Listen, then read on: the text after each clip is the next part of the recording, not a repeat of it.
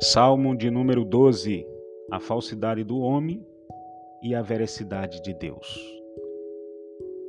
Salva-nos, Senhor, porque falta os homens benignos, porque são poucos fiéis entre os filhos dos homens. Cada um fala com falsidade ao seu próximo, fala com lábios lisonjeiros e coração dobrado. O Senhor cortará todos os lábios lisonjeiros e a língua que fala soberbamente, pois dizem: com a nossa língua prevaleceremos. Os lábios são nossos, quem é o Senhor sobre nós? Por causa da opressão dos pobres e dos gemidos dos necessitados. Me levantarei agora, diz o Senhor, porei a salva aquele para, para quem eles assopram. As palavras do Senhor são palavras puras, como prata refinada, em forno de barro purificada sete vezes. Tu nos guardarás, Senhor, desta geração, nos livra para sempre.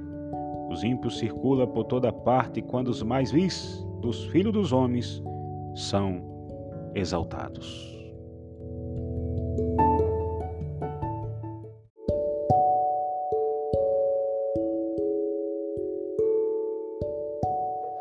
Salmos de número 13. Davi, na sua extrema tristeza, recorre a Deus e confia nele. Até quando te esquecerás de mim, Senhor? Para sempre? Até quando esquecerás de mim o teu rosto?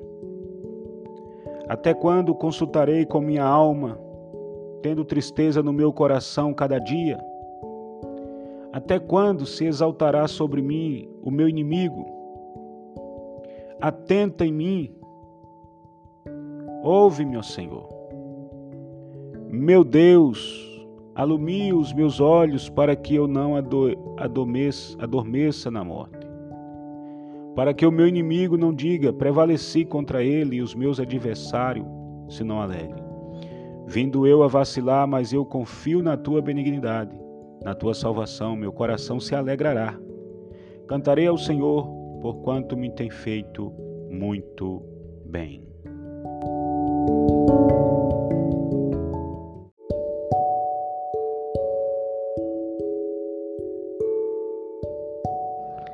Salmos de número 14. A corrupção do homem, sua redenção provém de Deus. Disse o Nécio no seu coração: Não há Deus tem se corrompido, fazendo-se abomináveis suas obras. Não há ninguém que faça o bem. O Senhor olhou desde o céu para os filhos dos homens, para ver se havia alguém, algum que tivesse entendimento e buscasse a Deus. Desviaram-se todos os todos e juntamente se fizeram imundos. Não há quem faça o bem não há sequer um. Não terão conhecimento os obreiros da iniquidade que come o meu povo como se comesse pão? Eles não invocam o Senhor, ali se acharam em grande pavor, porque Deus está na geração do justo. Vós envergonhais o conselho dos pobres, porquanto o Senhor é o seu refúgio. Ó, se de Sião tivera já vindo a redenção de Israel.